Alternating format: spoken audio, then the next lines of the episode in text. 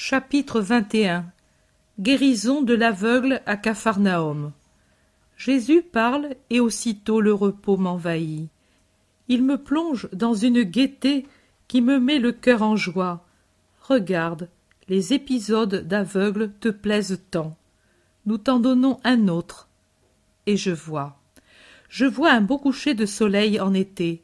Le soleil a embrasé tout l'Occident et le lac de Génézareth est un gigantesque miroir où se reflète le ciel illuminé.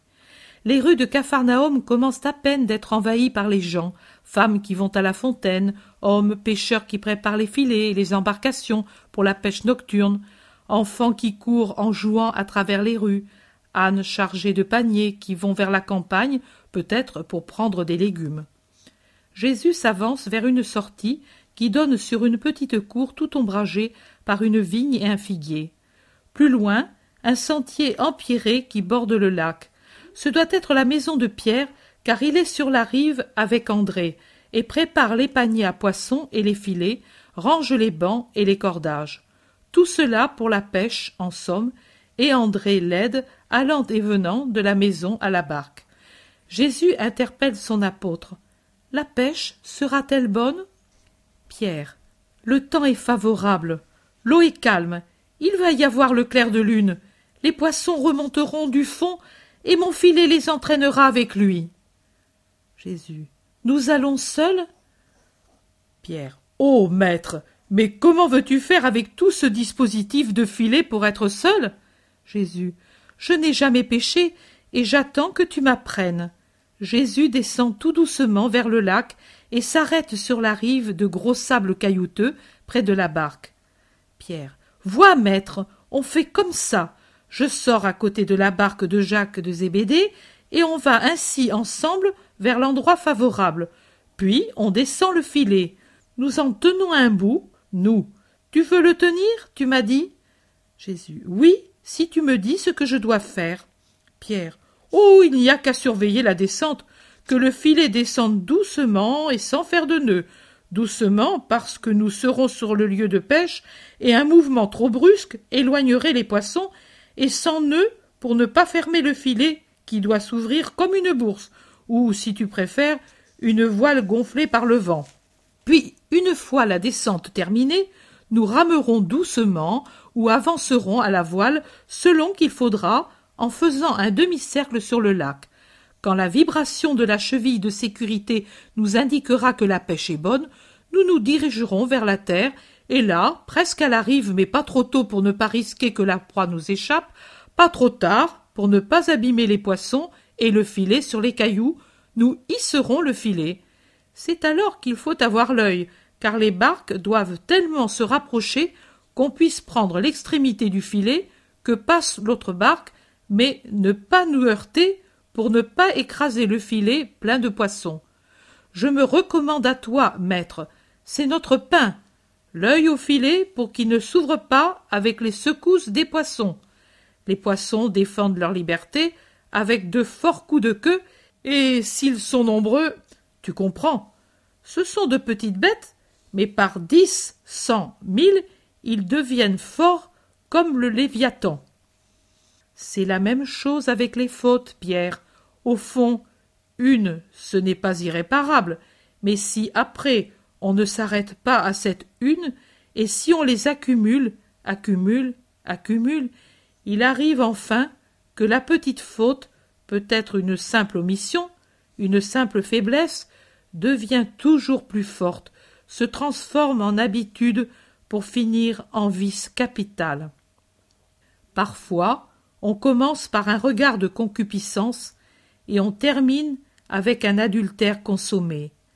Parfois, c'est en parole, un manque de charité à l'égard d'un parent, et pour finir, une violence contre le prochain. Gare au début, veillez pour que les fautes n'augmentent pas leur poids avec leur nombre. Elles deviennent dangereuses et toutes puissantes, comme le serpent infernal lui-même, et elles vous entraînent à l'abîme de la géhenne. Pierre. Tu parles bien, maître, mais nous sommes si faibles. Attention et prière pour être fort et avoir du secours, et ferme volonté de ne pas pécher. puis une grande confiance dans l'amoureuse justice du Père. Pierre. Tu dis qu'il ne sera pas trop sévère pour le pauvre Simon? Pour le vieux Simon, il pouvait encore être sévère, mais pour mon Pierre, l'homme nouveau, l'homme de son Christ, non, Pierre, lui t'aime et t'aimera. André. Et moi. Toi aussi, André, et avec toi Jean et Jacques, Philippe et Nathanaël, vous êtes mes premiers choisis. Il en viendra d'autres? Il y a ton cousin et, en Judée. Oh, beaucoup. Mon royaume est ouvert à tout le genre humain, et en vérité, je te dis que plus abondante que la plus abondante de tes pêches sera la mienne au cours de la nuit des siècles, que chaque siècle est une nuit où le guide et la lumière n'est pas la pure lumière d'Orion, ni celle de la lune qui accompagne les navigateurs, mais la parole du Christ et la grâce qui de lui viendra. Cette nuit connaîtra l'aurore d'un jour sans couchant, d'une lumière dans laquelle tous les fidèles vivront, d'un soleil qui revêtira les élus et les fera beaux, éternels, heureux comme des dieux, des dieux inférieurs au Père, dont ils sont les fils, et semblables à moi. Vous ne pouvez maintenant comprendre, mais en vérité, je vous dis que votre vie chrétienne vous procurera la ressemblance avec votre Maître, et ce seront les mêmes signes qui vous feront resplendir dans le ciel. Eh bien, j'aurai, malgré la haine de Satan et la faible volonté de l'homme, une pêche plus abondante que la tienne. Pierre. Mais serons-nous seuls tes apôtres? Jaloux, Pierre Non, ne le sois pas. D'autres viendront, et dans mon cœur il y aura de l'amour pour tous. Ne sois pas avare, Pierre. Tu ne sais pas encore ce qu'est celui qui t'aime. As-tu jamais compté les étoiles et les pierres qui tapissent le fond du lac? Non, tu ne pourrais pas, mais encore moins pourrais-tu compter les palpitations d'amour dont est capable mon cœur. As-tu jamais pu faire le compte du nombre de fois que la mer baise le rivage avec le baiser de son flot au cours de douze lunes? Non, tu ne pourrais pas, mais encore moins pourrais-tu compter les vagues d'amour qui se déversent de ce cœur pour donner ses baisers aux hommes. Sois sûr, Pierre, de mon amour. Pierre prend la main de Jésus et, la, baise. Il est fortement ému. André regarde et n'ose pas, mais Jésus lui met la main dans les cheveux et dit Toi aussi je t'aime beaucoup. À l'heure de ton aurore, tu verras se réfléchir sur la voûte du ciel, tu le verras, sans devoir lever les yeux, ton Jésus, qui te sourira pour te dire Je t'aime, viens, et ton entrée dans l'aurore te sera plus douce que l'entrée dans la chambre nuptiale. Jean. Simon. Simon. André. J'arrive. Jean accourt essoufflé. Ô maître, je t'ai fait attendre. Il regarde Jésus de son œil énamouré. Pierre répond. Vraiment, je commençais à penser que tu ne viendrais plus. Prépare vite ta barque.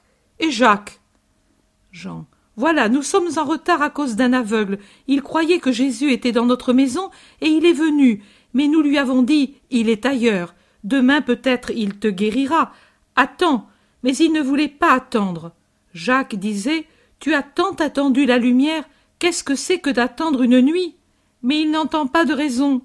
Jésus. Jean, si tu étais aveugle, aurais-tu hâte de revoir ta mère? Jean. Eh bien sûr. Et alors, où est l'aveugle? Jean. Il arrive avec Jacques. Il s'est attaché à son manteau et ne le lâche pas. Mais il marche lentement, car la rive est couverte de pierres et lui trébuche. Maître, me pardonnes-tu d'avoir été dur? Jésus. Oui, mais pour réparer, va aider l'aveugle et amène-le à moi. Jean s'éloigne en courant. Pierre hoche légèrement la tête, mais se tait. Il regarde le ciel qui devient azuré après s'être assombri. Il regarde le lac, regarde les autres barques déjà sorties pour la pêche et soupire. Jésus. Simon. Pierre. Maître. N'aie pas peur, tu auras une pêche abondante, même si tu sors le dernier. Même cette fois, toutes les fois que tu seras charitable, Dieu te favorisera d'une pêche abondante. Pierre. Voici l'aveugle. Le pauvré avance entre Jacques et Jean. Il a entre les mains un bâton, mais ne s'en sert pas pour l'heure. Cela lui va mieux de se fier aux deux qui le guident. Jacques. Homme, voici le maître, il est devant toi. L'aveugle s'agenouille. Mon Seigneur, pitié. Tu veux voir? Lève-toi. Depuis quand es-tu aveugle? Les quatre apôtres les entourent tous les deux. Depuis sept ans, Seigneur. Auparavant, j'y voyais clair et je travaillais. J'étais artisan en Césarée maritime. Je gagnais bien. Le port, les nombreux commerçants avaient toujours besoin de moi pour leurs travaux. Mais en battant le fer d'une encre, et tu peux penser s'il était rouge pour se prêter au travail, il en partit un éclat qui me brûla l'œil. Ils étaient déjà malades à cause de la chaleur de la forge. Je perdis l'œil atteint et l'autre s'est éteint trois mois après. J'ai épuisé mes économies et maintenant je vis de charité. Tu es seul? J'ai une épouse et trois enfants très jeunes. Du dernier je ne connais même pas le visage et j'ai une mère âgée. Et même maintenant c'est elle et ma femme qui gagnent un peu de pain. Avec cela et l'obole que j'apporte, on ne meurt pas de faim. Si tu me guérissais, je recommencerais à travailler. Je ne demande qu'à travailler en bon israélite et à donner du pain à ceux que j'aime. Et tu es venu me trouver? Qui te l'a dit? Un lépreux que tu as guéri au pied du Tabor quand tu revenais au lac après ce si beau discours. Qu'est-ce qu'il t'a dit? Que tu peux tout, que tu es le salut des corps et des âmes, que tu es lumière pour les âmes et pour les corps, parce que tu es la lumière de Dieu. Lui, le lépreux, avait osé se mélanger à la foule au risque d'être lapidé, tout enveloppé dans un manteau, car il t'avait vu passer quand tu allais vers la montagne, et ton visage lui avait mis l'espoir au cœur. Il m'a dit J'ai vu en ce visage quelque chose qui m'a assuré lui, c'est le salut. Va. Et je suis allé. Ainsi, il m'a répété ton discours et m'a dit que tu l'avais guéri en le touchant sans dégoût avec ta main. Il revenait d'auprès des prêtres après la purification. Je le connaissais car il avait une boutique à Césarée. Je suis venu, demandant après toi dans les villes et les bourgades. Je t'ai trouvé, et pitié de moi. Viens, la lumière est encore trop vive pour qui sort de la nuit. L'aveugle demande à Jésus. Tu me guéris alors? Jésus le conduit vers la maison de Pierre, dans la lumière atténuée du petit jardin. Il le place en face de lui, mais de façon que les yeux guéris ne voient pas d'abord le lac encore tout éclairé. L'homme paraît un enfant très docile, tant il se laisse faire sans rien demander. Jésus. Père, ta lumière pour celui-ci qui est ton Fils. Jésus a étendu les mains sur la tête de l'homme agenouillé. Il reste ainsi un instant, puis il se mouille l'extrémité des doigts avec de la salive et effleure de sa main droite les yeux ouverts mais sans vie. Un instant. Puis l'homme remue les paupières, les frotte comme quelqu'un qui sort du sommeil et a un brouillard devant les yeux. Que vois-tu? Oh. Oh. Oh. Dieu éternel. Il me semble. Il me semble. Oh. Que je vois. Je vois ton habit. Il est rouge, n'est-ce pas? Et une main blanche. Et une ceinture de laine. Oh bon Jésus. Je vois toujours mieux à mesure que mes yeux s'habituent. Voilà l'herbe du sol. Et ça, c'est sûrement un puits. Et là, c'est une vigne. Lève-toi, ami. L'homme se lève, pleurant et riant. Après un instant de lutte entre le respect et le désir, il lève la tête et rencontre le regard de Jésus, un Jésus souriant, d'une pitié toute tendresse. Ce doit être un inexprimable charme de recouvrer la vue et de voir ce visage comme un premier soleil. L'homme pousse un cri et tend les bras. C'est un acte instinctif, mais il s'arrête. Mais c'est Jésus qui lui ouvre les siens et attire à lui l'homme de plus petite taille.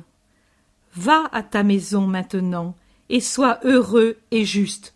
Va avec ma paix. Maître, Maître, Seigneur, Jésus, Saint, béni, la lumière, j'y vois, je vois tout. Voici le lac azuré et le ciel serein, et le soleil couchant et le premier quartier de la lune. Mais le plus bel azur, le plus serein, je le vois dans ton œil. En toi je vois la beauté du soleil le plus vrai et la pure splendeur de la plus sainte lune. Astre de ceux qui souffrent, lumière des aveugles, pitié vivant et opérante. Je suis la lumière des esprits, sois fils de la lumière. Toujours, Jésus, à chaque battement de mes paupières sur ma pupille rendue à la vie, je renouvelle ce serment. Sois béni, toi et le Très-Haut. Béni soit le Très-Haut, le Père. Va. Et l'homme s'en va heureux, tranquille, pendant que Jésus et les apôtres stupéfaits descendent dans les deux barques et que commence la manœuvre du départ. Et la vision se termine. 11 octobre. Avant-hier hier, silence et nuit, mais pas de découragement. En effet, si la bonté de Dieu a épargné mon corps épuisé et brisé par la souffrance que lui donne la fatigue de l'écriture, il m'a réconforté l'esprit avec son invisible présence, toute pour moi blanche et souriante, et toute la sérénité de ses yeux saints s'est déversée dans mon cœur. Ô mon trésor inconnu du monde, même du monde qui m'est le plus proche, même de ceux qui vivent avec moi et qui me voient simplement occupé à lire mes prières ou à faire de la dentelle, à manger un fruit ou à parler de choses ordinaires, et ils ne savent pas que la meilleure partie de mon être ne fait qu'adorer le Dieu que je vois et parler avec lui et l'écouter. Parfois je me prends à sourire en pensant que ceux qui sont avec moi ne savent pas qui est avec moi, et alors aussi il se trouve que je souffre quand en présence du saint, de l'invisible, du pur, de l'adorable, on tient des conversations qui ne sont ni saintes, ni pures, ni charitables. Les gens ne peuvent pas savoir, et je ne puis pas parler. Mais quel choc j'en reçois, et quelle vigilance j'exerce pour réparer avec des actes d'amour, de foi, d'espérance, de pureté, le choc que ressent mon Jésus de ces conversations. Ce choc doit être bien fort, puisqu'en moi, pauvre ver, il cause déjà tant de peine du fait que mon Jésus m'a communiqué un petit quelque chose de sa façon de sentir et de penser. Ce matin, je ressens cette joie active qui en moi est toujours le prélude de sa parole. Je m'explique comme je peux. J'ai une joie passive quand, comme hier et avant-hier, je jubile de la présence sans qu'elle m'appelle à le servir. J'ai une joie active quand une impression indescriptible me dit Servante de ton Jésus. Lui t'appelle, serre-le. Alors je passe de la sérénité à la joie de l'esprit, de la paix à une légèreté qui me soulève. Si je pouvais me mouvoir, je crois que j'irais en haut et en bas dans la maison, ou mieux, à l'extérieur, par l'exubérance de cette joie et de cette force qui pénètre en moi. Comme je suis alors, je ne puis me libérer qu'en chantant. Puis il entre en moi une douce langueur qui change mon visage, langueur où je me fonds en une douceur qui n'est pas de cette terre et puis je passe au travail vrai, proprement dit, écrire sous la dictée ou d'écrire ce qui se présente à moi. S'il s'agit de dictée et qui se rapporte à un passage de la Bible, Jésus commence par me faire ouvrir le livre au passage qu'il veut m'expliquer. Si au contraire la dictée se fait sans référence spéciale, alors il ne me fait prendre en main ni la Bible ni un autre livre sacré. Si c'est la vision qui se présente, comme je l'ai dit, avec une image initiale qui est généralement le point culminant de la vision, et puis se déroule en suivant l'ordre, à peine elle se présente, j'éprouve une joie encore plus vive. Quand la vision se développe dans l'ordre, je commence par le début, quand se présente pour commencer le point culminant. Je décris ce point, et puis quand se montre ce qui précède, je l'écris, et puis ce qui suit. Il en fut ainsi de la vision du rabbin Gamaliel au mois d'août, dans les dix premiers jours du mois, je crois. Jésus m'a dit de le répéter une fois de plus pour mieux mettre en lumière qui il est ou qui veut rester dans la nuit sur mon cas. Et maintenant il me dit d'ouvrir la Bible. Alors, aujourd'hui, c'est une dictée. Chapitre 22 Le possédé de Capharnaüm guéri dans la synagogue. Je vois la synagogue de Capharnaüm. Elle est déjà remplie d'une foule qui attend. Des gens sur le seuil surveillent la place encore ensoleillée, bien que l'on aille vers le soir. Finalement, un cri. Voici le rabbi qui vient. Tous se retournent vers la sortie. Les moins grands s'élèvent sur la pointe des pieds ou cherchent à se pousser en avant. Quelques disputes, quelques bousculades, malgré les reproches des employés de la synagogue et des notables de la cité. La paix soit avec tous ceux qui cherchent la vérité. Jésus est sur le seuil et salue en bénissant, les bras tendus en avant. La lumière très vive qui vient de la place ensoleillée met en valeur sa grande stature nimbée de lumière. Il a quitté son habit blanc et il a pris ses vêtements ordinaires, azur foncé. Il s'avance à travers la foule qui lui fait un passage, puis se resserre autour de lui comme l'eau autour d'un navire.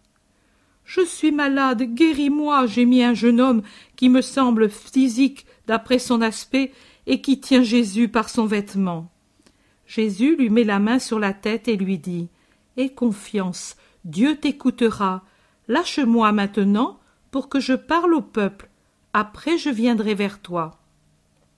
Le jeune homme le lâche et reste tranquille.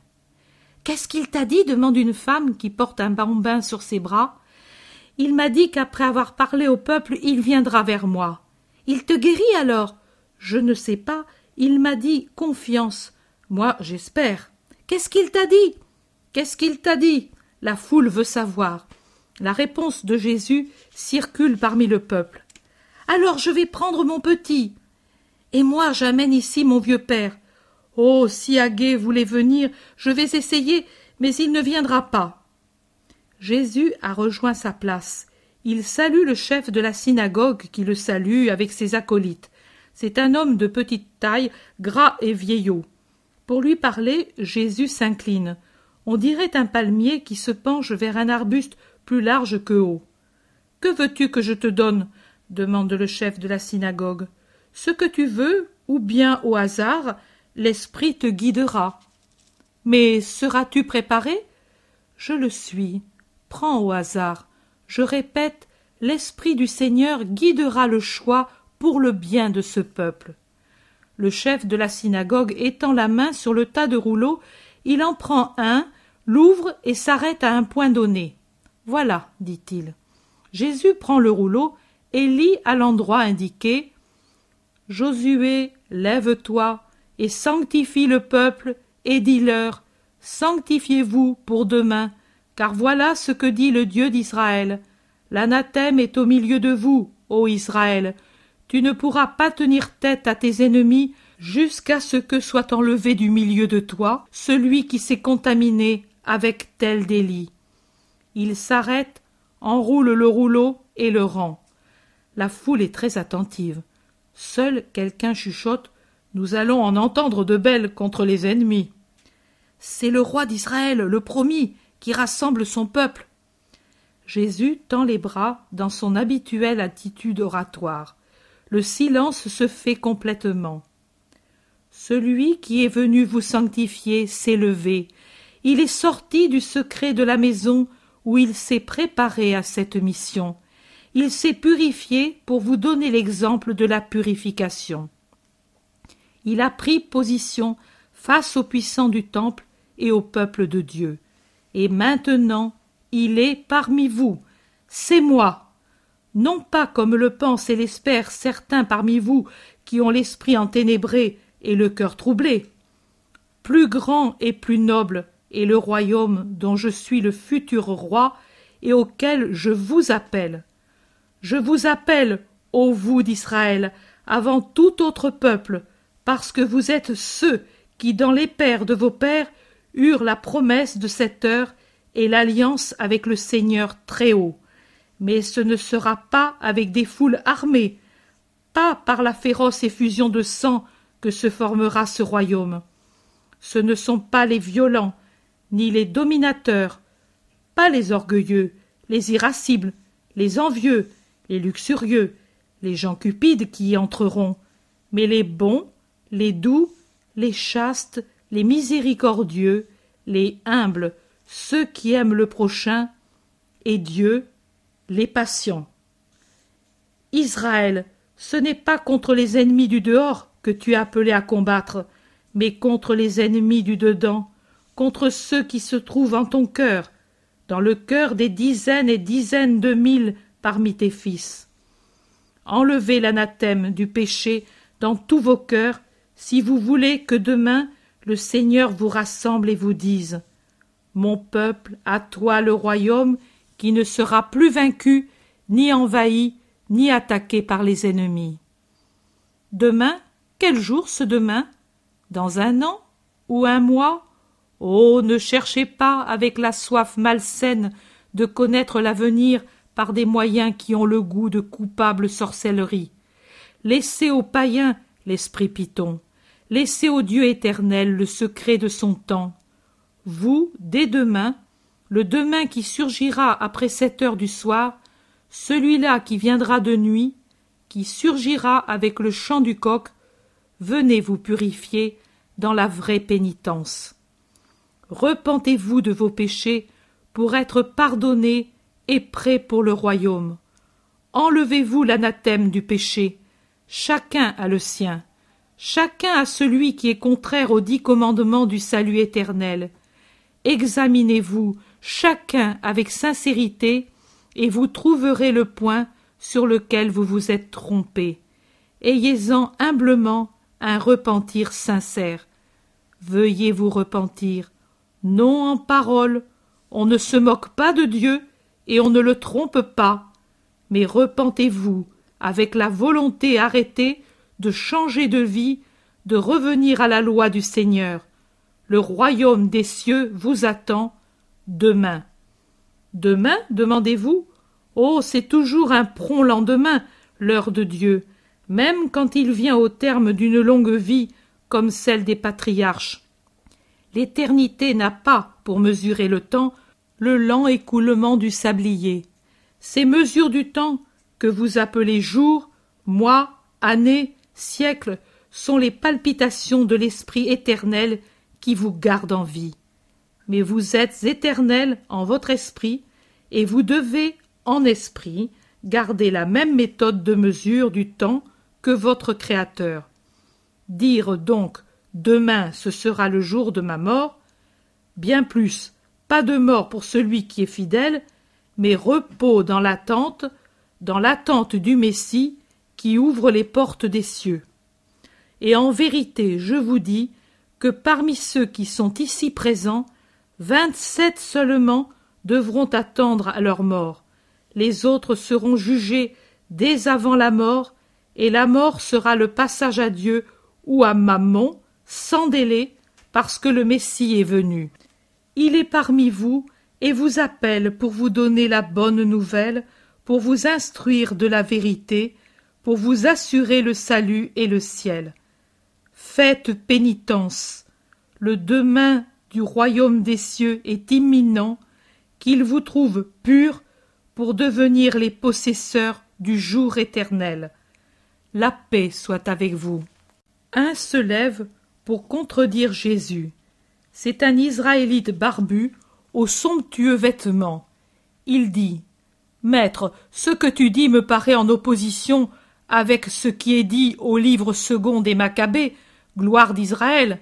Là, il est dit En fait, c'est un signe de grande bienveillance de ne pas permettre aux pécheurs de ne pas revenir pendant longtemps à leurs caprices, mais de les châtier aussitôt, le Seigneur ne fait pas comme avec les autres nations qu'il attend patiemment pour les punir lorsqu'est venu le jour du jugement, quand la mesure de leur faute sera comble.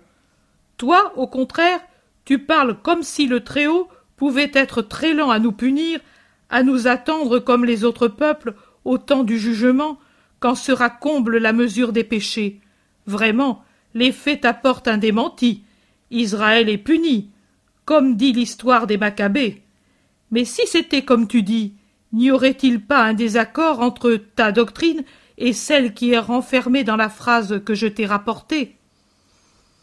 Qui es-tu? Je ne le sais, mais qui que tu sois, je te réponds. Il n'y a pas de désaccord dans la doctrine, mais dans la manière d'interpréter les paroles. Tu les interprètes à la manière humaine, moi à la manière de l'esprit. Toi, représentant de la majorité des hommes, tu vois tout dans une référence au présent et à ce qui est caduque. Moi, représentant de Dieu, j'explique tout et en fais l'application à l'éternel et au surnaturel.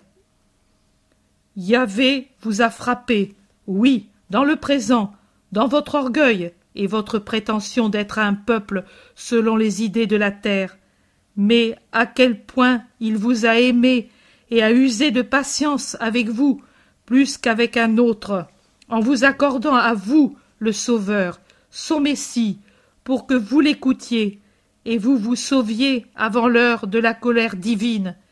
Il ne veut plus que vous soyez pécheurs. Mais s'il vous a frappé en ce monde caduc, voyant que la blessure ne guérit pas, mais au contraire émousse toujours plus votre esprit, voici qu'il vous envoie non pas la punition, mais le salut. Il vous envoie qui vous guérit et vous sauve. Moi qui vous parle.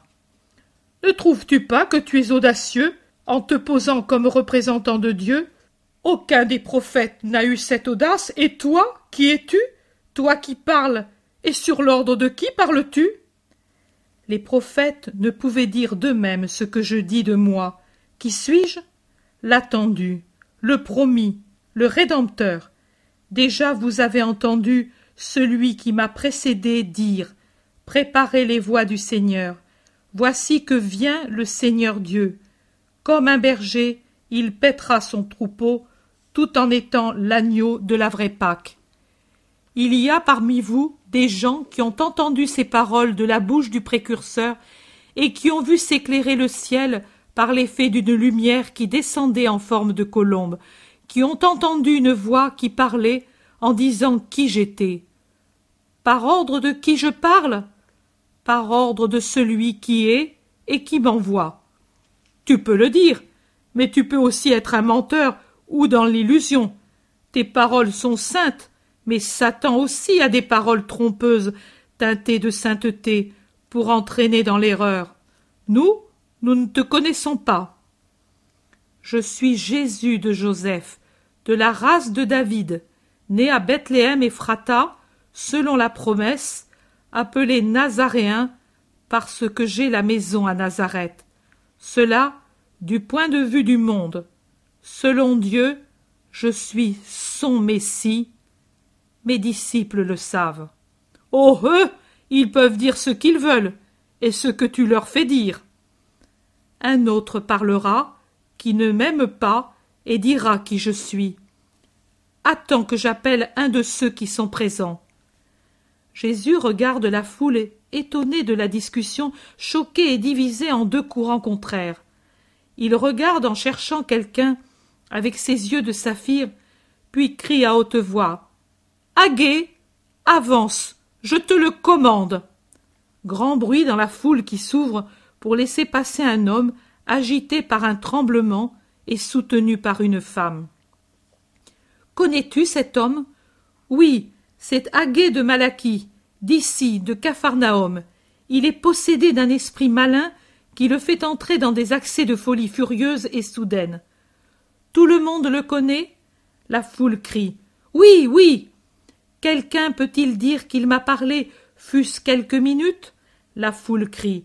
Non, non, il est comme hébété et ne sort jamais de sa maison, et personne ne t'y a jamais vu. Femme, amène-le-moi. La femme le pousse et le traîne pendant que le pauvret tremble plus fort. Le chef de la synagogue avertit Jésus. Attention, le démon va le tourmenter. Et alors il s'excite, griffe et mord. La foule s'écarte en se pressant contre les murs. Les deux sont désormais en face l'un de l'autre. Un instant de résistance. Il semble que l'homme, habitué au mutisme, hésite à parler et gémit. Puis la voix s'articule. Qu'y a-t-il entre nous et toi, Jésus de Nazareth? Pourquoi es-tu venu nous tourmenter, nous exterminer, toi, le maître du ciel et de la terre? Je sais qui tu es, le Saint de Dieu. Personne dans la chair ne fut plus grand que toi, parce que dans ta chair d'homme est renfermé l'esprit du vainqueur éternel. Déjà tu m'as vaincu dans. Tais-toi. Sors de lui. Je te le commande. L'homme est pris d'une agitation étrange. Il s'agite par à comme s'il y avait quelqu'un qui le maltraite en le poussant et le secouant. Il hurle d'une voix inhumaine et puis est plaqué au sol d'où il se relève ensuite, étonné et guéri. Tu as entendu? Que réponds-tu maintenant? demande Jésus à son opposant. L'homme barbu et bien habillé hausse les épaules et vaincu s'en va sans répondre. La foule le raille et applaudit Jésus. Silence, c'est un lieu sacré, dit Jésus, et il ordonne. Amenez-moi le jeune homme à qui j'ai promis l'aide de Dieu. Le malade se présente, Jésus le caresse. Tu as eu foi, sois guéri, va en paix et sois juste. Le jeune homme pousse un cri. Qui sait ce qu'il éprouve? Il se jette aux pieds de Jésus et les baise en remerciant. Merci pour moi et pour ma mère. D'autres malades viennent. Un jeune enfant aux jambes paralysées. Jésus le prend dans ses bras, le caresse, le pose à terre et le laisse. Le bambin ne tombe pas, mais court vers sa mère qui le reçoit sur son cœur en pleurant et bénit le Saint d'Israël. Arrive un petit vieux aveugle, conduit par sa fille. Lui aussi se voit guéri avec une caresse sur les orbites malades. De la part de la foule, c'est un délire de bénédiction. Jésus se fraye un chemin en souriant. Malgré sa grande taille, il n'arriverait pas à fendre la foule si Pierre, Jacques, André et Jean ne travaillaient du coude généreusement et ne s'ouvraient un accès depuis leur coin jusqu'à Jésus et ne le protégeaient jusqu'à la sortie sur la place où le soleil a disparu. La vision se termine ainsi. Chapitre 23 Guérison de la belle-mère de Simon Pierre. Pierre parle à Jésus. Il dit Maître, je voudrais te prier de venir dans ma maison. Je n'ai pas osé te le dire au dernier sabbat, mais je voudrais que tu viennes. À Bethsaïda Non, ici, dans la maison de ma femme, ma maison natale, je veux dire. Pourquoi ce désir, Pierre? Et hum, pour beaucoup de raisons. Et puis aujourd'hui on m'a dit que ma belle-mère est malade. Si tu voulais la guérir, peut-être tu. Achève, Simon. Je voulais dire, si toi tu l'approchais, euh, elle finirait, oui, en somme, tu sais, autre chose est d'entendre parler de quelqu'un, et autre chose de le voir et de l'entendre, et si ce quelqu'un euh, ensuite la guérit, alors. Alors la rancune tombe, tu veux dire. Non, pas rancune, mais tu sais, le pays se partage en plusieurs opinions, et elle euh, ne sait à qui donner raison. Viens, Jésus. Je viens. Allons-y. Avertis ceux qui attendent que je parlerai ce soir à ta maison. Ils vont jusqu'à une maison basse, plus basse encore que celle de Pierre à Bethsaïda, et encore plus proche du lac. Elle en est séparée par une bande de grève, et je crois qu'au cours des tempêtes, les vagues viennent mourir au pied du mur de la maison, qui, si elle est basse, est en revanche très large, comme pour loger beaucoup de monde. Dans le jardin qui s'étend devant la maison, du côté du lac, il n'y a qu'une vigne vieille et noueuse qui couvre une tonnelle rustique et un vieux figuier que les vents du lac ont tout incliné vers la maison.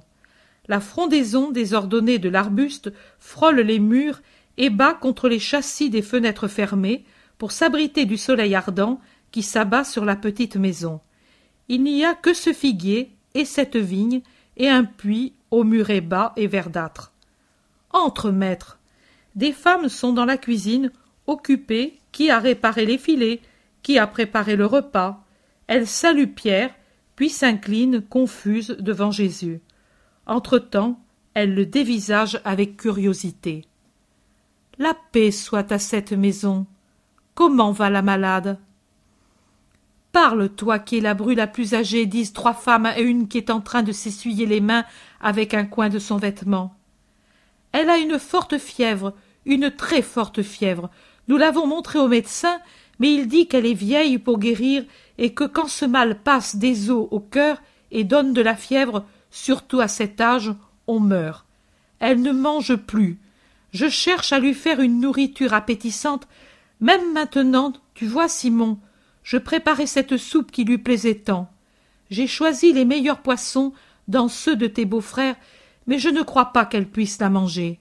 Et puis, elle est agitée, elle se lamente, elle crie, elle pleure, maugrée. Prenez patience, comme si vous étiez sa mère, et vous en aurez le mérite auprès de Dieu.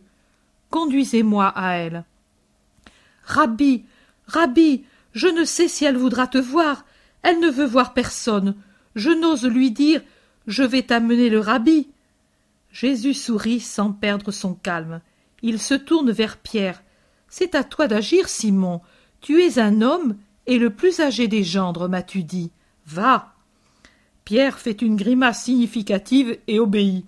Il traverse la cuisine, entre dans une pièce, et à travers la porte fermée derrière lui, je l'entends parler avec une femme.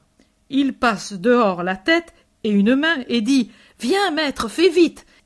Et il ajoute plus doucement, à peine intelligiblement Avant qu'elle ne change d'idée.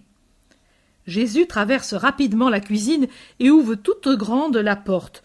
Debout sur le seuil, il dit son doux et solennel salut. La paix soit avec toi. Il entre, bien qu'on n'ait pas répondu il va près d'une couche basse sur laquelle est étendue une petite femme toute grise, amaigrie, essoufflée par la forte fièvre qui rougit son visage enflammé. Jésus se penche sur le lit, sourit à la petite vieille. Tu as mal Je meurs. Non, tu ne vas pas mourir. Peux-tu croire que je puisse te guérir Et pourquoi le ferais-tu? Tu ne me connais pas à cause de Simon qui m'en a prié, et aussi à cause de toi, pour donner à ton âme le temps de voir et d'aimer la lumière. Simon, il ferait mieux de. Comment donc Simon a-t-il pensé à moi? C'est qu'il est meilleur que tu ne crois. Je le connais et je sais. Je le connais et je suis heureux de l'exaucer. Tu me guéris alors? Je ne mourrai plus? Non, femme, pour l'instant tu ne mourras pas. Peux-tu croire en moi? Je crois, je crois. Il me suffit de ne pas mourir. Jésus sourit encore. Il la prend par la main. La main rugueuse aux veines gonflées disparaît dans la main juvénile de Jésus. Il se redresse et prend l'attitude qu'il a pour accomplir un miracle. Il crie. Sois guéri, je le veux. Lève-toi et il laisse aller la main de la femme. Elle retombe sans que la vieille se plaigne, alors qu'auparavant, quand Jésus la lui avait prise, bien que ce fût avec délicatesse, le mouvement avait arraché une plainte à la malade. Un temps bref de silence, puis la vieille s'écria à haute voix. Oh. Dieu des pères. Mais je n'ai plus rien. Mais je suis guérie. Venez, venez. Les belles filles arrivent. Mais regardez, dit la vieille, je remue et ne sens plus de douleur, et je n'ai plus de fièvre. Regardez comme je suis fraîche. Et le cœur ne semble plus le marteau du forgeron. Ah. Je ne meurs plus. Pas un seul mot pour le Seigneur. Mais Jésus ne se formalise pas. Il dit à la plus âgée des brues. Habillez la pour qu'elle se lève. Elle le peut. Et il s'écarte pour sortir. Simon, mortifié, se tourne vers sa belle-mère. Le maître t'a guéri. Tu ne lui dis rien? Que si, je n'y pensais pas. Merci. Que puis-je faire pour te remercier? Être bonne, très bonne, car l'Éternel a été bon avec toi. Et si cela ne t'ennuie pas, permets-moi de me reposer aujourd'hui dans ta maison.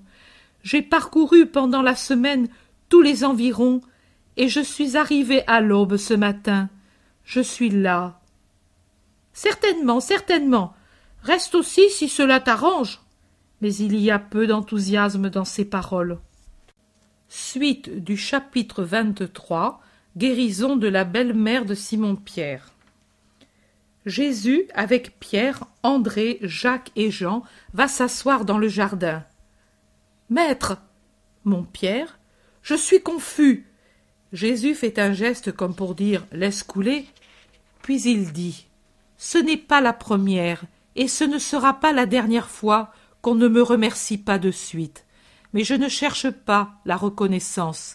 Il me suffit de donner aux âmes la manière de se sauver. Je fais mon devoir. À elles de faire le leur. Ah. Y en a-t-il eu d'autres comme celle-là? Où? Simon, curieux, mais je veux te contenter, bien que je n'aime pas les curiosités inutiles. C'était à Nazareth. Tu te rappelles la maman de Sarah? Elle était très malade quand nous sommes arrivés à Nazareth, et on nous dit que la petite pleurait. Pour ne pas faire d'elle, qui est bonne et douce, une orpheline, et demain une filâtre, je suis allé trouver la femme. Je voulais la guérir, mais je n'avais pas encore posé le pied sur le seuil que son mari et un frère me chassèrent en disant Va-t'en, va-t'en, nous ne voulons pas d'ennui avec la synagogue. Pour eux, pour trop de gens, je suis déjà un rebelle. Je les guéris tout de même, à cause de ses enfants. Et à Sarah, qui était au jardin, j'ai dit en la caressant Je guéris ta mère. Rentre à la maison, ne pleure plus. Et la femme fut guérie au même instant, et la petite le lui a dit, et aussi au père et à l'oncle, et elle fut punie pour m'avoir parlé. Je le sais, car l'enfant est accouru derrière moi pendant que je quittais le pays. Mais n'importe. Moi, je l'aurais fait redevenir malade. Pierre, Jésus est sévère. C'est cela que je t'ai enseigné à toi et aux autres. Qu'as-tu entendu sur mes lèvres dès la première fois que tu m'as entendu? De quoi ai-je parlé comme condition première pour être mes vrais disciples C'est vrai, maître, je suis une vraie bête. Pardonne-moi, mais je ne peux supporter qu'on ne t'aime pas. Oh, Pierre, tu verras bien d'autres indifférences.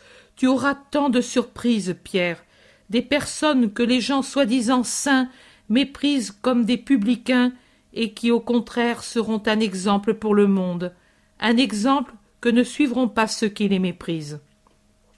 Des païens qui seront parmi les plus grands fidèles, des prostituées qui deviendront pures à force de volonté et de pénitence, des pécheurs qui se corrigeront.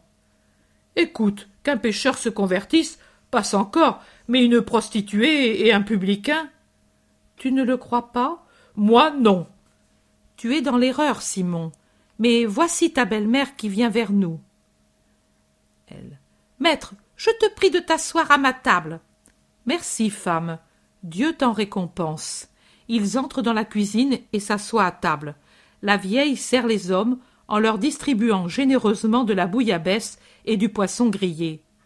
Je n'ai rien d'autre, s'excuse-t-elle, et pour ne pas perdre l'habitude, elle dit à Pierre Ils n'en font que trop, tes beaux-frères, seuls comme ils sont restés depuis que tu es allé à Bethsaïda.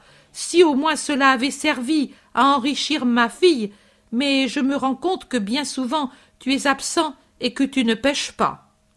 Pierre. Je suis le maître. J'ai été avec lui à Jérusalem et le sabbat. Je reste avec lui. Je ne perds pas le temps à faire la fête. Mais avec ça tu ne gagnes rien. Tu ferais mieux, puisque tu veux faire le domestique du prophète, de t'établir ici de nouveau. Au moins cette pauvre créature, ma fille, pendant que tu fais le saint, aurait des parents pour la nourrir. Tu n'as pas honte de parler ainsi devant lui qui t'a guéri? Moi, je ne le critique pas, lui. Lui fait son métier. Je critique toi qui fais le fainéant, car tu ne seras jamais prophète ni prêtre. Tu es ignorant et un pécheur, un bon à rien. Heureusement que lui est là, sinon. Simon, ta belle-mère t'a donné un excellent conseil. Tu peux aller à la pêche d'ici. Tu même à Capharnaüm auparavant, il me semble. Tu peux y revenir encore maintenant Et habiter ici de nouveau Mais maître, tu ne. Bon, Pierre, si tu es ici, tu seras sur le lac ou avec moi. Par conséquent, qu'est-ce que cela peut te faire d'habiter dans cette maison? Jésus a mis la main sur l'épaule de Pierre, et il semble que le calme de Jésus passe dans le bouillant apôtre.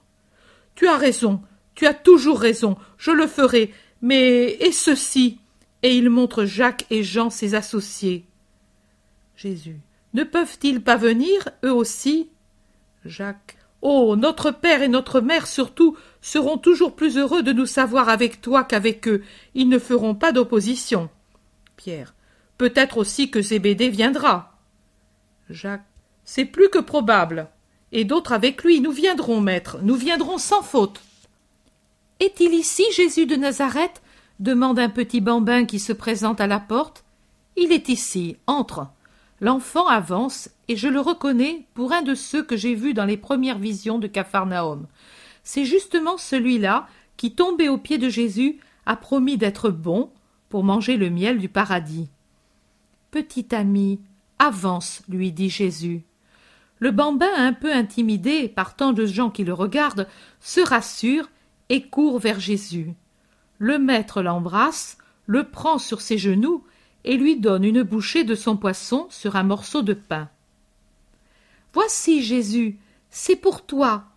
Aujourd'hui encore, cette personne m'a dit C'est le sabbat. Porte cela au rabbi de Nazareth et dis à ton ami qu'il prie pour moi.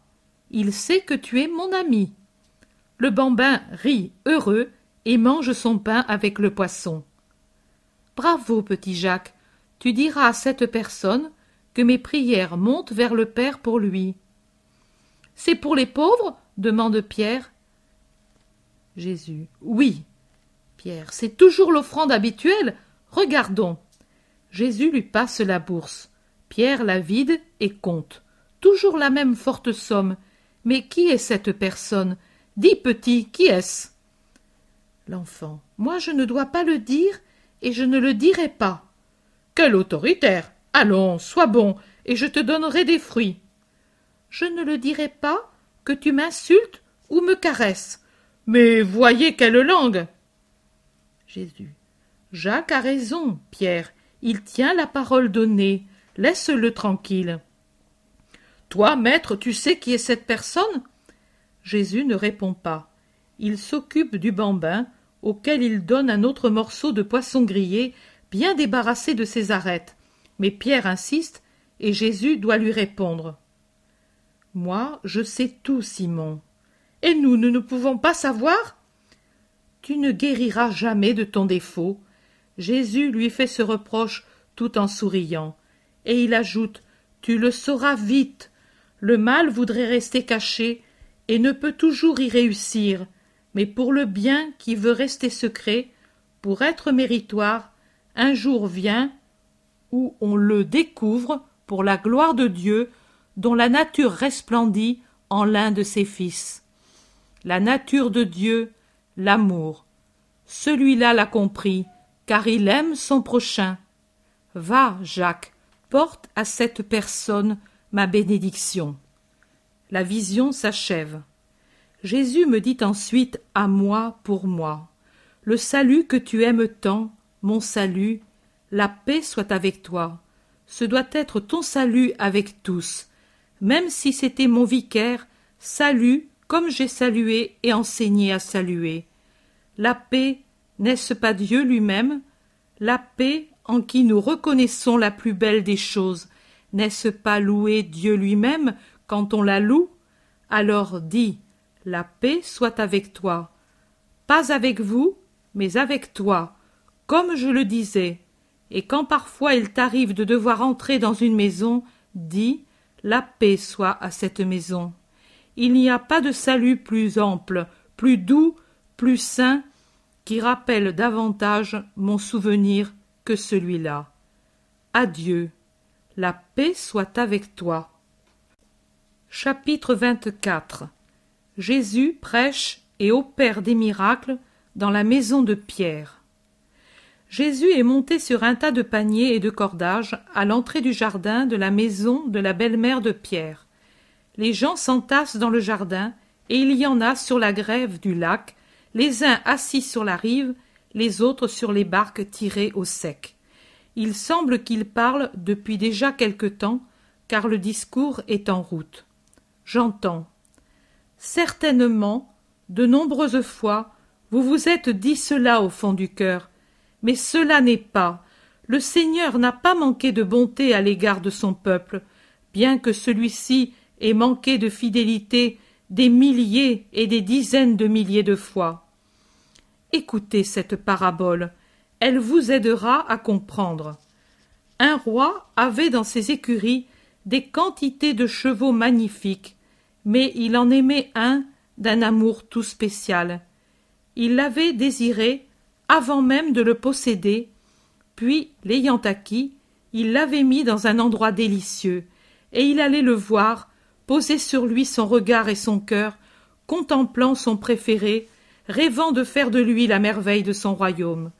Et quand le cheval révolté contre ses ordres avait désobéi et s'était enfui chez un autre maître, malgré sa douleur et sa justice, le roi avait promis au révolté le pardon après le châtiment. Et, fidèle à sa promesse, il veillait de loin sur son préféré, lui envoyant des cadeaux et des gardiens qui rappelleraient son souvenir à son cœur. Mais le cheval, bien que souffrant de son exil hors du royaume, n'était pas constant, comme le roi, pour aimer et vouloir un pardon total. Tantôt bon, tantôt mauvais, mais le bien ne l'emportait pas sur le mal, c'était plutôt le contraire. Et pourtant le roi patientait, et par des reproches et des caresses cherchait à faire de son cheval le plus cher ami docile. Plus le temps passait, plus la bête se faisait rétive. Il appelait son roi, pleurait sous le fouet des autres maîtres, mais ne voulait pas appartenir vraiment au roi. Il n'en avait pas la volonté. Épuisé, accablé, gémissant, il ne disait pas C'est par ma faute si je suis ainsi, mais il s'en prenait à son roi. Le roi, après avoir tout essayé, eut recours à son dernier essai.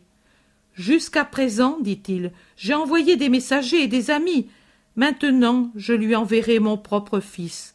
Lui a le même cœur que moi, et il parlera avec mon propre amour, et il donnera des caresses et des cadeaux semblables à ceux que j'avais donnés, et même plus doux encore, car mon fils, c'est moi-même, mais sublimé par l'amour.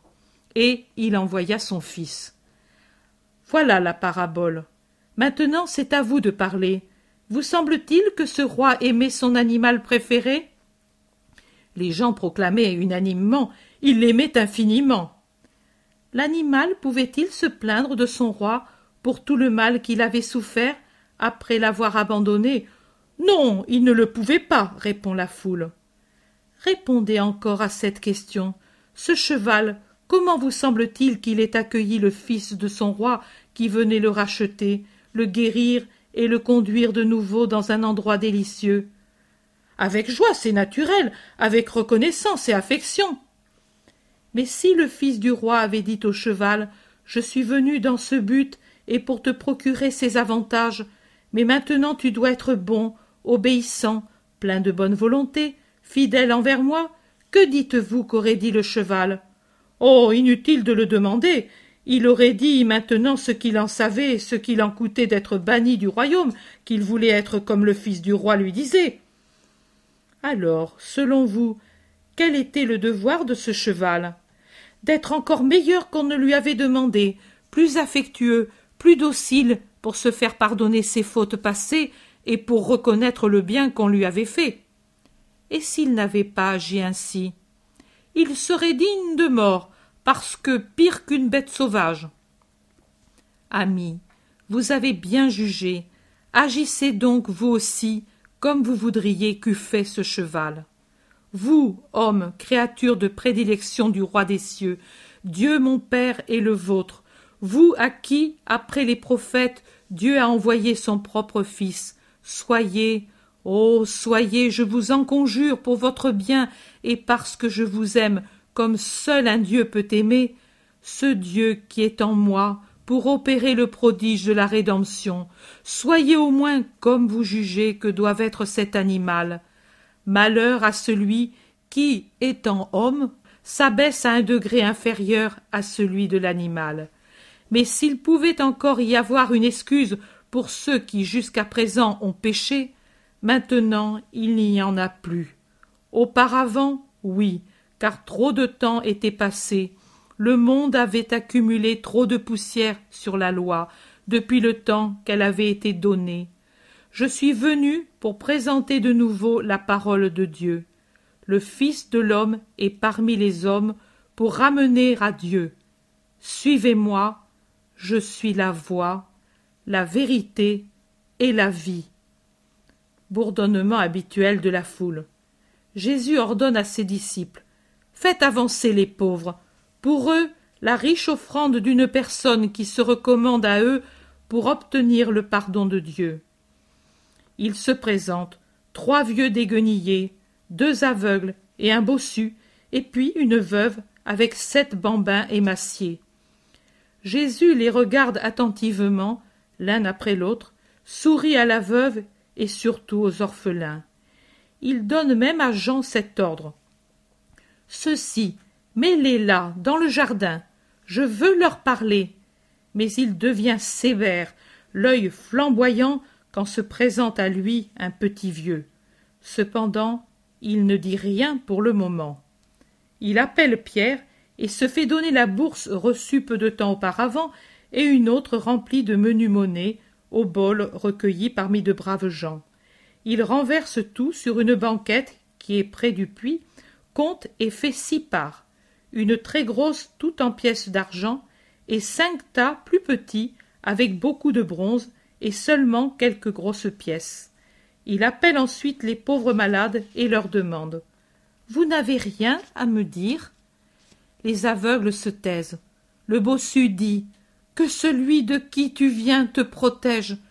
Rien de plus. Jésus lui remet le bol dans la main valide. L'homme dit. Dieu t'en récompense. Mais voilà, plus que cela, je voudrais que tu me guérisses. Ne l'as pas demandé. Je suis un pauvre ver de terre que les grands piétinent. Je n'osais espérer que tu aies pitié d'un mendiant. Je suis la pitié qui se penche sur toute misère qui m'appelle. Je ne refuse à personne. Je ne demande que l'amour et la foi pour répondre. Je t'écoute. Ô mon Seigneur, je crois et je t'aime. Alors sauve-moi, guéris ton serviteur. Jésus lui met la main sur le dos courbé, la fait courir comme pour le caresser, et dit. Je veux que tu sois guéri. L'homme se redresse agile et intègre avec des bénédictions sans fin. Jésus donne l'obole aux aveugles et attend un instant pour les congédier. Puis il les laisse aller. Il appelle les vieux. Au premier, il fait l'aumône et l'aide à mettre la monnaie dans sa ceinture. Il s'intéresse avec pitié aux ennuis du second qui lui parle de la maladie d'une fille. Je n'ai qu'elle, et maintenant elle va mourir. Qu'en sera-t-il de moi? Oh, si tu venais. Elle ne peut se tenir debout. Elle voudrait bien, mais ne peut pas. Maître, Seigneur Jésus, aie pitié de nous. Où habites-tu, père? À Corosaïne. Demande après Isaac de Jonas, surnommé l'adulte. Viendras-tu vraiment? N'oublieras-tu pas mon malheur? Et me la guériras-tu, la fille? Peux-tu croire que moi je puisse la guérir? Oh si, je le crois, c'est pour cela que je t'en parle. Rentre à la maison, père. Ta fille sera sur le pas de ta porte pour te saluer. Mais elle est au lit, et ne peut se lever depuis trois. Ah. Je comprends. Oh. Merci, bon maître. Sois béni, toi et celui qui t'a envoyé. Louange à Dieu et à son Messie. Le vieux s'éloigne en pleurant, cheminant plus vite. Mais quand il va sortir du jardin, il dit. Maître, tu viendras quand même dans ma pauvre maison. Isaac t'attend pour te baiser les pieds, te les laver de ses larmes et t'offrir le pain de l'amour. Viens, Jésus, je parlerai de toi à mes concitoyens.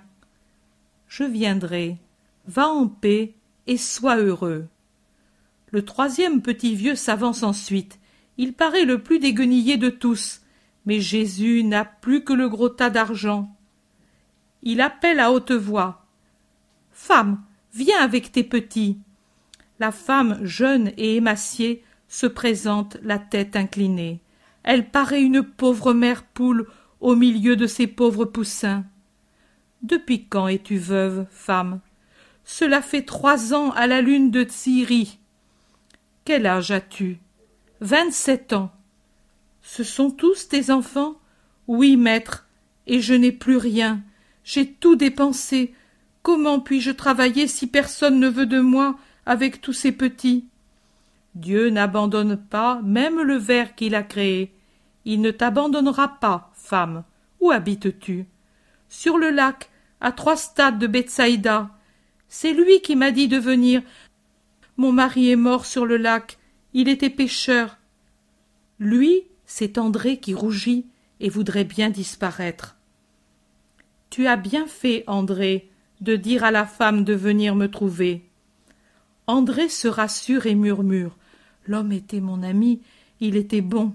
Il a péri sur le lac pendant une tempête, en perdant même la barque. Tiens, femme, ceci t'aidera un bon moment, et puis un autre soleil se lèvera sur ton jour.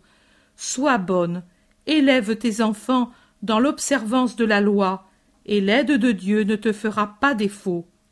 Je te bénis, toi et les petits, et il les caresse l'un après l'autre avec une grande pitié. La femme s'en va en serrant le trésor sur son cœur. Et à moi demande le dernier petit vieux qui reste. Jésus le regarde et se tait. Rien pour moi Tu n'es pas juste. À elle tu as donné six fois plus qu'aux autres, et à moi rien. Mais voilà, c'était une femme. Jésus le regarde et se tait. Regardez-vous tous si c'est juste. Je viens de loin parce que l'on m'a dit qu'ici on donne de l'argent, et puis voilà, je vois qu'il y en a un à qui on donne trop, et à moi rien. Un pauvre vieux malade, et il veut que l'on croie en lui. Vieux, tu n'as pas honte de mentir ainsi. La mort t'est toute proche, et tu mens, et tu cherches à voler ceux qui ont faim. Pourquoi veux-tu voler à des frères l'obole que j'ai prise pour la distribuer aux petits avec justice? Mais moi tais-toi mon silence et ma façon d'agir auraient dû te faire comprendre que je savais à qui j'avais affaire et tu aurais dû rester silencieux comme moi. Pourquoi veux-tu que je te couvre de honte? Je suis pauvre mais non tu es un avare et un voleur. Tu vis pour l'argent et pour l'usure. Je n'ai jamais pratiqué l'usure dieu m'est témoin. N'est-ce pas de l'usure cela et de la plus cruelle de voler qui est réellement dans le besoin? Va repens-toi pour que dieu te pardonne. Je te jure tais-toi je te le commande. Il est dit il ne faut pas faire de faux serments. Si je ne respectais pas tes cheveux blancs je fouillerais en ton sein et j'y trouverais ta bourse remplie d'or ton vrai cœur. Va-t'en. Mais maintenant le petit vieux s'en va sans insister au ton de voix de jésus.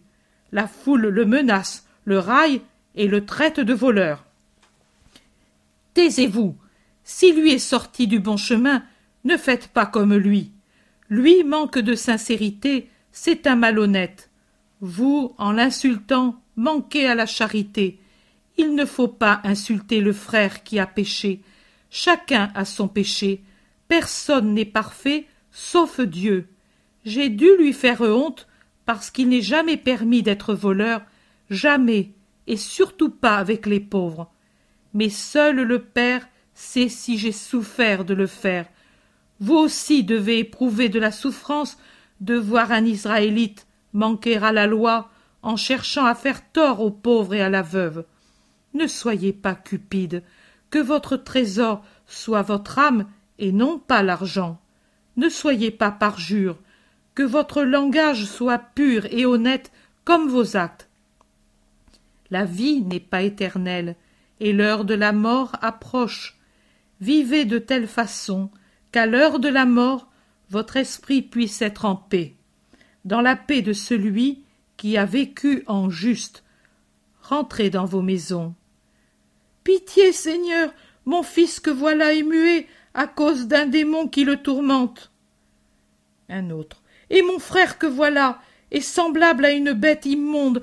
Il se roule dans la boue et mange les excréments. C'est un esprit malin qui le porte à ses actions immondes, en dépit de sa volonté. Jésus va vers le groupe qui l'implore. Il lève les bras et commande. Sortez de ceci. Laissez à Dieu ces créatures. Au milieu des cris et des clameurs, les deux malheureux sont guéris. Les femmes qui les conduisaient se prosternent en bénissant. Allez à vos maisons et soyez reconnaissants à Dieu. La paix à tous. Allez. La foule s'en va en commentant les faits. Les quatre disciples se serrent auprès du Maître. Amis, en vérité, je vous dis qu'en Israël se trouvent tous les péchés et que les démons y ont établi leur demeure. Il n'y a pas que les possessions qui rendent les lèvres muettes et celles qui poussent à vivre en brut en mangeant les ordures, mais les plus réelles et les plus nombreuses sont celles qui ferment les cœurs à l'honnêteté et en font une sentine de vices immondes. Ô mon père. Jésus s'assied accablé. Jean. Tu es fatigué, maître? Fatigué? Non, mon Jean, mais désolé par l'état des cœurs et le peu de volonté de se corriger. Je suis venu, mais l'homme, l'homme. Ô mon père. Jean. Maître, je t'aime. Nous tous nous t'aimons. Je le sais, mais vous êtes si peu nombreux, et mon désir de sauver est si grand. Jésus a Jean dans ses bras et sa tête contre la sienne. Il est triste. Pierre, André, Jacques autour de lui le regardent avec amour et tristesse. La vision cesse ainsi. Chapitre 25 Jésus prie pendant la nuit. Je vois Jésus qui sort en faisant le moins de bruit possible de la maison de Pierre à Capharnaüm. On comprend qu'il y a passé la nuit pour faire plaisir à son Pierre. C'est encore la nuit profonde. Le ciel est tout constellé d'étoiles. Le lac reflète à peine leur éclat. On devine plutôt qu'on ne distingue ce lac tranquille qui dort sous la lueur des étoiles que par le léger bruissement de l'eau sur la grève. Jésus repousse la porte, regarde le ciel, le lac, la route. Il réfléchit, puis s'achemine non le long du lac, mais vers le pays. Il suit quelque temps cette direction, puis va vers la campagne. Il y entre, marche, s'enfonce, prend un sentier qui se dirige vers les premières ondulations d'un terrain planté d'oliviers. Il entre dans cette paix verte et silencieuse et là se prosterne en prière. Ardente prière, il prie à genoux, et puis, comme fortifié, se lève et prie encore, le visage levé en haut, un visage encore plus spiritualisé par la lumière naissante qui vient d'une sereine aube estivale. Il prie maintenant, en souriant, alors qu'auparavant il poussait de profonds soupirs comme sous l'influence d'une peine morale. Il prie les bras ouverts. Il semble une croix vivante, élevée, angélique, tellement la suavité en émane. Il paraît bénir toute la campagne, le jour qui naît, les étoiles qui disparaissent, le lac qui se découvre. Pierre. Maître, nous t'avons tant cherché. Nous avons vu la porte pousser du dehors quand nous sommes revenus avec le poisson, et nous avons pensé que tu étais sorti. Mais nous ne te trouvions pas. Finalement, nous avons été informés par un paysan qui chargeait ses paniers pour les porter à la ville. Nous t'appelions Jésus, Jésus, et il nous a dit Vous cherchez le rabbi qui parle aux foules? Il est allé par ce sentier, là-haut, vers la colline. Il doit être dans l'oliveraie de Miché, car il y va souvent. Je l'ai vu d'autrefois. Il avait raison. Pourquoi es-tu sorti si tôt, maître? Pourquoi ne t'es-tu pas reposé? Peut-être le lit n'était pas commode. Non, Pierre, le lit était très bien, et la chambre gaie, mais j'ai l'habitude de sortir souvent de bonne heure pour élever mon esprit et m'unir au Père. La prière est une force pour soi et pour les autres. On obtient tout par la prière. Le Père n'accorde pas toujours la grâce qu'on lui demande. Il ne faut pas penser que cela soit de sa part un manque d'amour. Il faut croire que ce refus correspond à un plan qui organise au mieux la destinée de chaque personne. Mais la prière apporte à coup sûr la paix et l'équilibre qui permettent de résister à tant de choses qui nous heurtent, sans quitter le sentier de la sainteté. Il est facile, Pierre, tu le sais, que tout ce qui nous entoure obscurcisse notre esprit et agite notre cœur et dans l'obscurcissement de notre pensée et l'agitation du cœur, comment Dieu pourrait-il se faire écouter? C'est vrai, mais nous ne savons pas prier, nous ne savons pas dire les belles paroles que toi tu dis. Dites ce que vous savez, comme vous le savez, ce ne sont pas les paroles, mais les sentiments qui les accompagnent qui rendent les prières agréables au Père. Nous voudrions prier comme toi tu pries. Je vous apprendrai aussi à prier. Je vous enseignerai la plus sainte prière. Mais pour qu'elle ne soit pas une vaine formule sur vos lèvres, je veux que votre cœur possède déjà en lui-même un minimum de sainteté, de lumière, de sagesse. C'est dans ce but que je vous instruis. Plus tard, je vous enseignerai la sainte prière. Me vouliez-vous quelque chose que vous m'avez cherché? Non, maître, mais il y en a tant qui attendent beaucoup de toi. Il y avait déjà des gens qui allaient vers Capharnaüm. C'étaient des pauvres, des malades, des personnes affligées, des hommes de bonne volonté qui désiraient s'instruire. Nous leur avons dit, puisqu'ils demandaient après toi, le maître est fatigué et il dort. Allez-vous-en, venez au prochain sabbat. Non, Simon, il ne faut pas dire cela. Il n'y a pas qu'un seul jour pour la pitié. Je suis l'amour, la lumière, le salut, tous les jours de la semaine. Mais, mais jusqu'à présent tu n'as parlé que le sabbat. Parce que j'étais encore inconnu. Mais peu à peu, à mesure que l'on me connaîtra, chaque jour il y aura effusion de grâce et de la grâce. En vérité, je te dis qu'il viendra un temps où même l'espace de temps accordé aux passereaux pour se reposer sur une branche et se rassasier de graines ne sera pas laissé au Fils de l'homme pour prendre son repos et son repas. Mais alors tu tomberas malade. Nous ne le permettrons pas. Il ne faut pas que ta bonté te rende malheureux.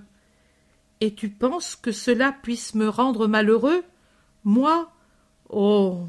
Mais si le monde entier venait à moi pour m'écouter, pour pleurer ses péchés et reposer ses souffrances sur mon cœur, pour être guéri dans son âme et dans son corps, si je m'épuisais à leur parler, à leur pardonner, à répandre ma bienfaisante puissance, c'est alors que je serais si heureux, Pierre, que je ne regretterais pas même le ciel où j'étais dans le Père.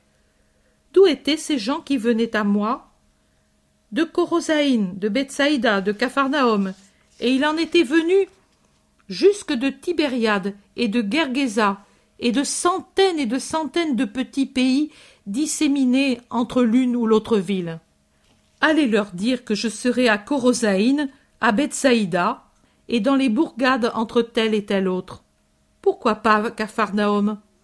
Parce que je suis pour tous et que tous doivent m'avoir. Et puis, il y a le vieil Isaac qui m'attend. Il ne faut pas qu'il soit déçu dans son espoir. Tu nous attends ici alors?